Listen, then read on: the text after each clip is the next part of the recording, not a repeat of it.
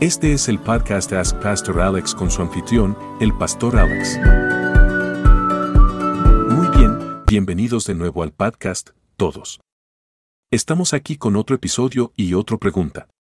Y la pregunta para este episodio es, ¿David y Goliat se enfrentan a nuestros gigantes? Y esa es una buena pregunta. Y también es una pregunta realmente necesaria, porque escuchamos mucho de malas interpretaciones de esta historia. Es una de las historias más populares de toda la Biblia. Y, sin embargo, a menudo es una de las historias más mal entendidas, mal interpretadas y mal aplicadas en él. Biblia entera. La forma en que esta historia se predica típicamente hoy y se enseña en la escuela dominical o en los devocionales es que puedes vencer a los gigantes en tu vida. Que así como David derrotó a Goliat, Así también puedes enfrentarte y vencer cualquiera que sean tus gigantes, ya sean depresión o ansiedad, un mal jefe, dificultades financieras, problemas médicos, adicción, lo que sea, lo que sea tu gigante es. Puedes vencerlo así como David venció a Goliat. Y entonces realmente solo quiero decir al principio que si bien puedes superar los problemas que enfrentas a través de la gracia y la habilitación poder de Dios, de eso no se trata en absoluto esta historia. Me atrevería a decir que ninguno de esos son incluso aplicaciones apropiadas de esta historia. Mira, esta historia es acerca de Jesús, simple y simple. David sirve como una sombra o imagen de Jesús y su triunfo sobre Satanás. Ya ves, tenemos un problema bastante grande en la iglesia de hoy de Isagesis. Isagesis, si no estás familiarizado con esa palabra, simplemente significa leer algo en el texto que no está allí. Así que con historias como esta, por lo general, tratamos de leernos a nosotros mismos en la historia y preguntarnos, ¿quién soy yo en esta historia? Y vamos seamos honestos, la mayoría de las veces nos hacemos pasar por héroes, ¿no es así? Y así leemos esta historia y decimos, está bien, claramente soy David. Mis problemas son Goliat y Dios me dará el poder para superar todos mis problemas tal como le dio a David el poder para vencer a Goliat.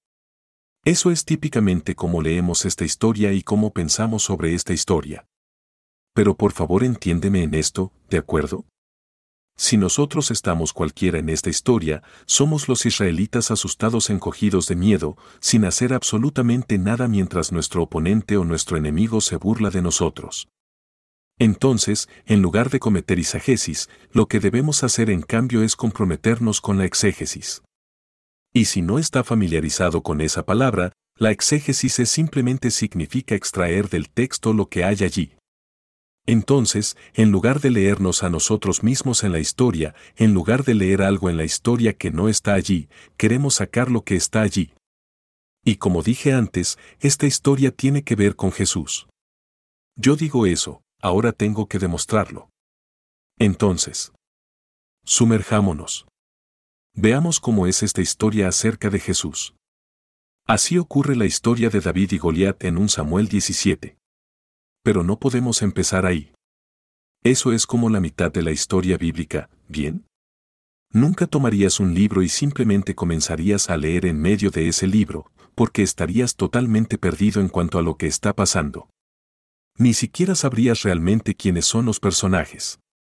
Solo cuál es la historia o algo por el estilo. Y así, cuando leemos historias como esta en la Biblia, tenemos que tener en cuenta el panorama bíblico más amplio, la historia bíblica más amplia, eso está pasando así que recordemos todo el camino de regreso a Génesis. Adán y Eva se rebelaron contra Dios y en el capítulo 3 Dios pronuncia el castigo por su pecado y rebelión. Las mujeres han aumentado el dolor en el parto, junto con un deseo de usurpar el papel dado por Dios al esposo. Y los hombres tendrán que trabajar duro para poder proveer. Y la creación misma es incluso afectada por nuestro pecado. Solo da fruto después de mucho trabajo duro, y muchas veces produce cardos y malas hierbas. Y entonces ven que Dios comienza a pronunciar todos estos castigos, e incluso pronuncia una maldición sobre la serpiente que los tentó a pecar en primer lugar. Dios dice que la serpiente será la más baja de todas las criaturas y tendrá que deslizarse sobre su vientre. Y en medio de esos castigos, Dios también pronuncia una promesa. Él le da al pueblo, nos da, le da a Adán y Eva una promesa en Génesis 3.15.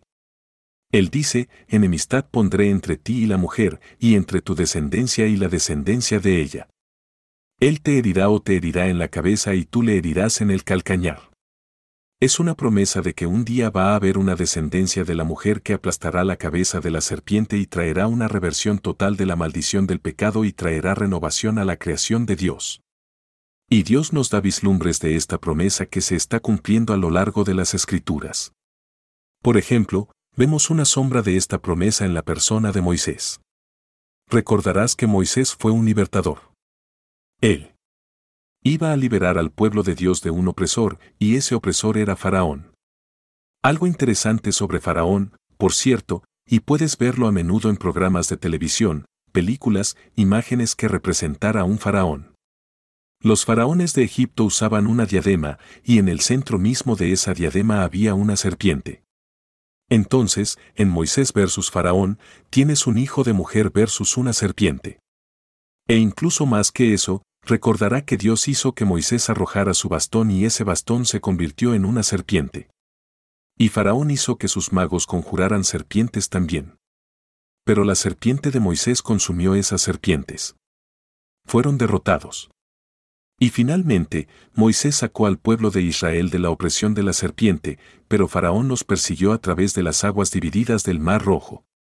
Pero esas aguas, recordaréis, cercaron a Faraón y a todos los egipcios que los perseguían. Y la Biblia dice que Faraón fue tragado. Y es interesante, la palabra tragada ahí arriba es la misma palabra tragada que ocurrió cuando la serpiente de Moisés devoró a las serpientes de Faraón. Entonces, lo que tienes en Moisés versus Faraón es una imagen, es un presagio de un hijo de mujer. Liberando al pueblo de Dios de la opresión de una serpiente. Entonces eso nos lleva de regreso a David y Goliat. Antes de que comience su lucha, debes recordar que en este punto, el profeta Samuel ya había ungido a David como el nuevo rey de Israel. El Espíritu de Dios viene sobre David, entonces él tiene el Espíritu y tiene la unción de Dios. Pero todavía no asume el trono, pero es un hombre de Dios.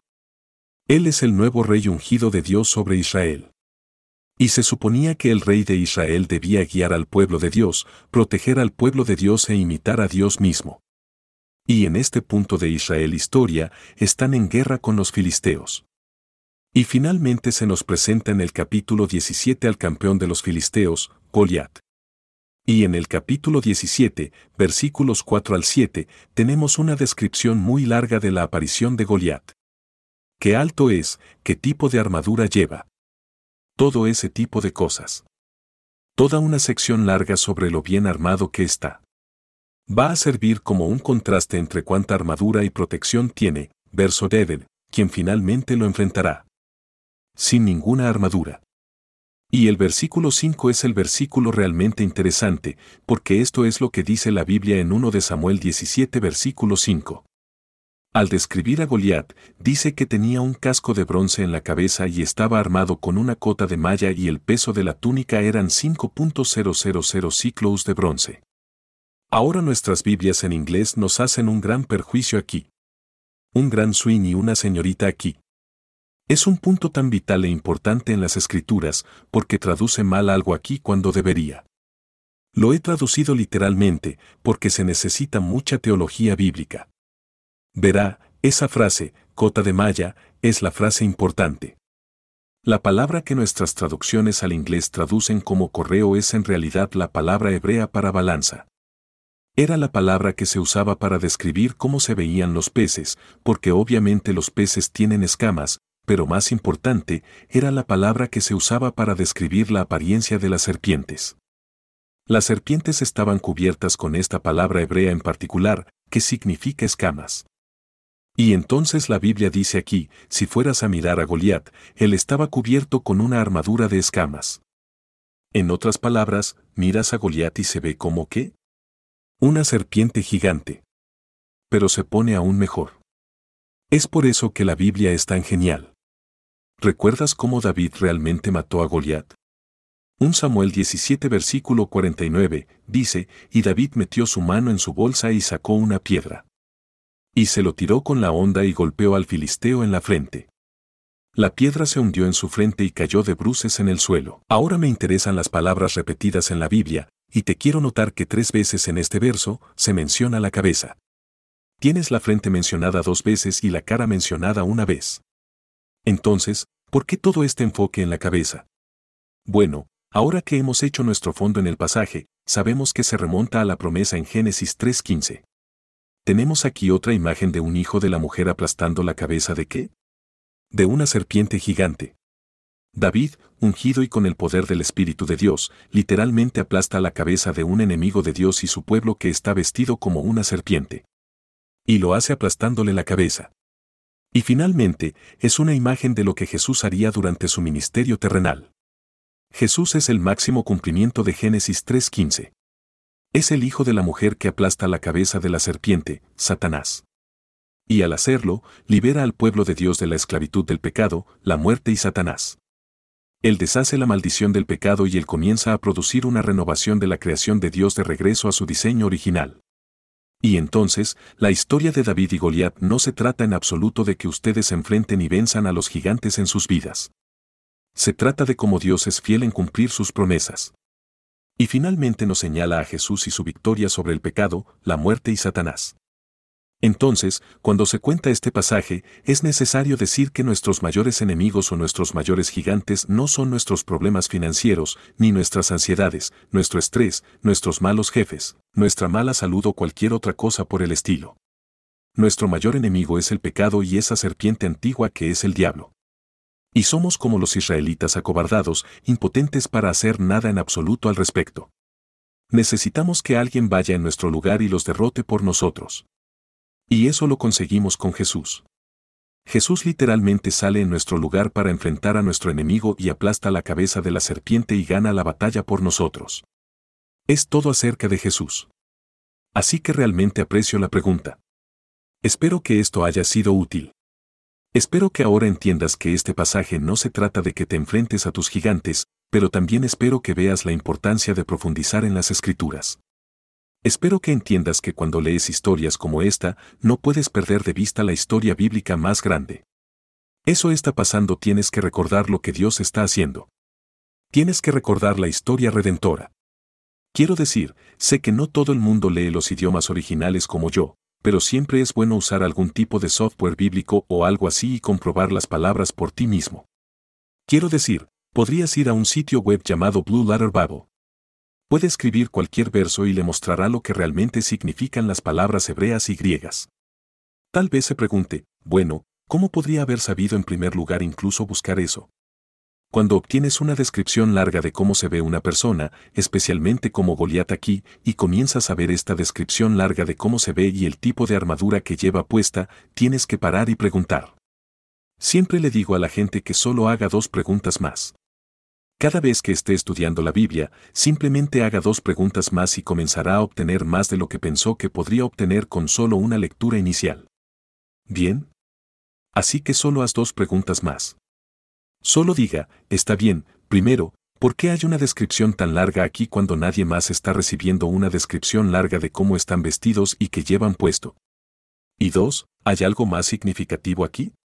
Cuando haces eso, comienzas a estudiar el pasaje por ti mismo, lo escribes en Blue Letter Bible, miras todas las palabras por ti mismo y te darás cuenta de que esa palabra macho es en realidad escamas.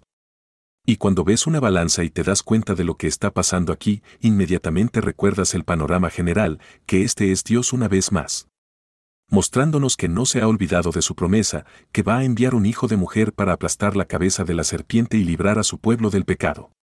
Así que tome una Biblia, profundice, concéntrese en Jesús y siga enviando las preguntas.